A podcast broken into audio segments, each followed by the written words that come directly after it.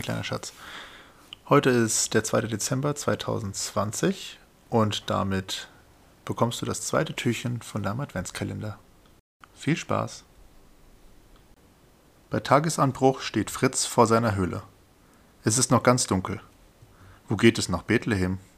Muss er nach links? Oder muss er nach rechts? Oder muss er geradeaus? Am Himmel blinkt und blinzelt ein großer Stern, heller als alle anderen.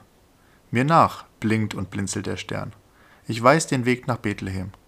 In Ordnung, sagte Fritz. Dann folge ich dir.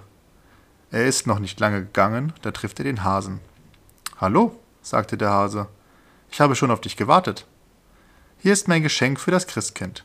Eine schöne Mohrrübe, süß und saftig, bestimmt die köstlichste, die ich jemals geerntet habe. Gib her, sagte Fritz und steckte die Mohrrübe in seinen Rucksack. So, mein Schatz, das war das zweite Türchen und ich hoffe, du freust dich schon morgen auf das dritte.